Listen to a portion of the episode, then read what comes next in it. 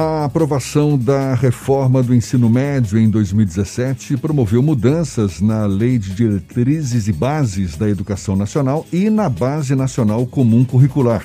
Com isso, instituições de todo o país precisaram rever os conteúdos que seriam transmitidos no último ciclo da educação básica.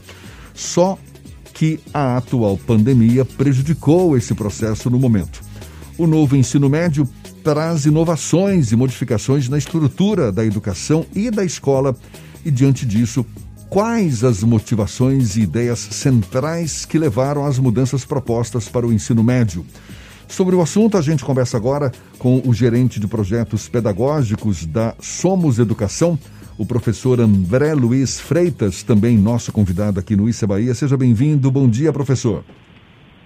Bom dia, bom dia, Fernando, bom dia, Jefferson, bom dia a todo mundo que estiver escutando a gente aí. Professor, apesar da reforma do ensino médio ter sido aprovada em 2017, em todo o país, pelo menos 16 estados ainda estão em processo de implementação do novo currículo, com apenas o estado de São Paulo já oficializando essa mudança até agora. Qual a situação na Bahia e como a pandemia do novo coronavírus impacta essa mudança? Olha, o, o impacto ele é, ele é importante, né? ele não é um impacto menor, não, é um impacto muito grande. Acho que antes de falar de reforma de, de ensino médio, a gente deve lembrar que escolas públicas e privadas estão pelo país inteiro, sua maioria fechadas, né? É, então, então, hoje, né, qualquer gestor escolar, ele tem como prioridade número um dele reabrir escola, fazer a escola funcionar de novo.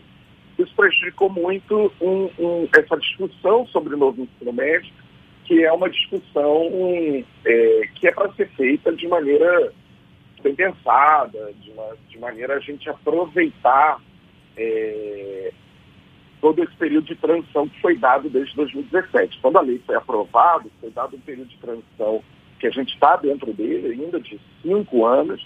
Então, costumo dizer, não tem ninguém atrasado, é, mas não tem ninguém adiantado, porque não é algo que se faz do dia para a noite. Né? Então, a gente tem uma discussão que vinha andando, é, inclusive na Bahia, né? na Bahia já, já em março havia fóruns é, da Secretaria de Educação do Estado da Bahia é, sobre formação para a implementação do, do novo ensino médio acontecendo e com o distanciamento social, com o fechamento das escolas, tudo isso foi, foi um pouco, é, ou foi muito afetado. Né? Mas que a gente sabe que isso, isso vai acontecer é, e provavelmente vai acontecer com, com atraso. Agora, as secretarias, ah, só, só para completar, as secretarias de educação e a da Bahia, inclusive, elas têm tentado criar é, cronogramas, guias, né, é, é de implementação de como isso vai acontecer. O da Bahia já existe, né? ele é de 2020, ele é desse ano, é, mas de um período pré-pandemia. Então, te respondendo, a pandemia afetou bastante todo esse calendário de implementação. É, exatamente. Como você disse, já vinha, já vinha ocorrendo uma discussão nesse sentido, veio a pandemia, prejudicou. O prazo é até março de 2022, ou seja, são cinco anos, não é isso, para a implementação dessa reforma. Tem algum ponto em particular que possa ser prejudicado? Porque é uma mudança bem ampla essa, não é? É, a mudança tem, a mudança tem alguns pontos principais. Na verdade, tem muita mudança, mas alguns principais que a gente pode resumir a adoção da BNCC na formação dos currículos.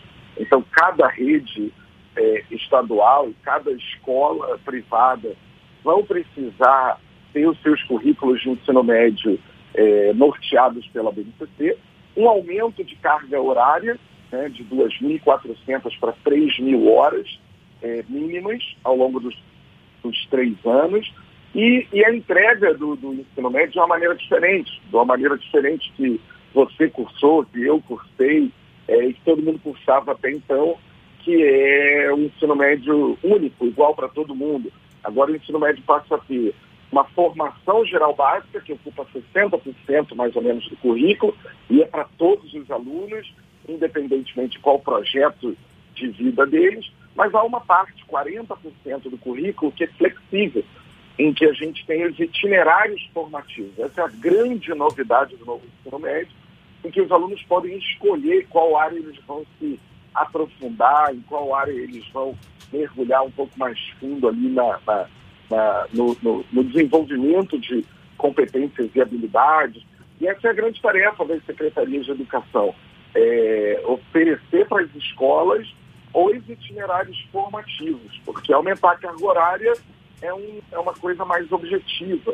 É, adaptar os currículos à BNCC, também a BNCC está pronta, mas dividir esse currículo em formação geral básica e oferecer mais de um itinerário formativo não é uma tarefa simples, nem para as escolas privadas. As escolas privadas também vão precisar é, fazer serviço de, de pensar, de planejar como esses itinerários formativos vão estar disponíveis para os alunos. Como o ano de 2020 ele foi completamente atípico do ponto de vista pedagógico, você acredita que esse processo de implantação e de regularização da, do novo ensino médio ele vai acabar sendo postergado por mais tempo do que o prazo inicial de cinco anos?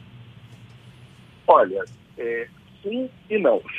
É, na verdade, vou pegar o estado de São Paulo, como vocês disseram aí, que é o estado que já regulamentou como vai ser o novo ensino médio, já divulgou o calendário.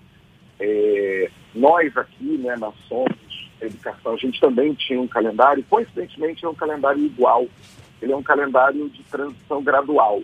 Então, em 2021, a gente faz uma transição para o primeiro ano do ensino médio já ser dentro do novo modelo, e em 22, o segundo ano do, do, do ensino médio, e em 23, a gente já tem as três séries dentro do novo modelo. É assim que o Estado de São Paulo vai fazer também. Então, ficou assim uma, uma coisa meio é, é, flexível né, para fazer essa transição, em que você só completa a implantação inteira em 23. Então, eu imagino, né, apesar de, e aí por que, que eu respondi sim e não, nenhuma, nenhuma secretaria cravou assim, nem o MEC, ninguém falou assim, ó, está adiada a implantação para março de 2022 e a partir de agora, por causa do coronavírus, vai ser em 2023 ou 2024. Ninguém falou isso. Mas que as secretarias e as escolas privadas provavelmente adotarão calendários assim graduais, né? 21, 22, 23, ou 22, 23, 24, ou 22, 23.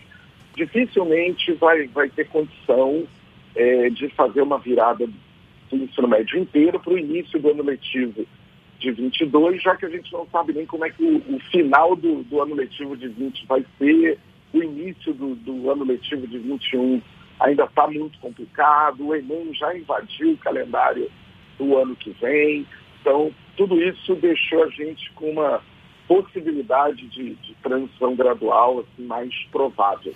André, para a gente encerrar, qual foi a, a, a grande causa, o grande motivador para se decidir por essa reforma do ensino médio? Ah, isso é, essa acho que é a coisa mais importante. Quem, quem trabalha com, com o ensino médio, assim, sabe, né, já, já, já ouviu aquela pergunta do aluno, assim, que ele, é, na sala de aula, vira para o professor ou para a professora e fala, professor, para que, que eu estou aprendendo isso? Né? Essa pergunta é uma pergunta muito sintomática, que se faz há décadas e que tem a ver com é, o aluno não, ao perguntar isso, significa que ele não viu significado no conhecimento. Ou seja, é, aquele aluno, de repente, ele está pensando em ser um advogado, outro está pensando em ser comerciante, um terceiro vai ser médico, o outro vai é, é, é fazer teatro. São alunos diferentes, são submetidos ao mesmo currículo, com o mesmo grau de profundidade, e aí esse aluno muitas, muitas ocasiões ao longo do ensino médio, ele se vê diante de conhecimentos que não têm é, significado, relevância, adequação para o projeto de vida dele.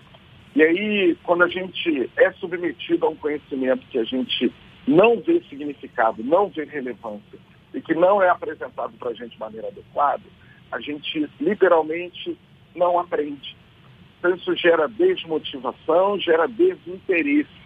E aí o ensino médio é o final de uma, de uma jornada na educação básica, que começa lá na educação infantil, e que coleta os resultados bons ou ruins dessa jornada inteira. Então, quando a gente olha para o ensino médio brasileiro com dados muito objetivos, é o segmento em que a gente é, mais é, é, desperdiça recursos humanos, desperdiça recursos financeiros, mais encontra é, dados ruins de aprendizagem. No ensino médio do Brasil vai muito ruim no IDEB, saíram resultados agora é, de uma melhoria, mas é uma melhoria muito tímida do IDEB, que vinha estagnado há duas décadas é. É, no é, é, médio Na verdade, é, um esforço, não é? No sentido de adequar o ensino médio aos interesses dos alunos, não é? Cada aluno que tem lá seus propósitos profissionais futuros. A gente fica na expectativa de que essa reforma seja cumprida no prazo previsto. Vamos ver.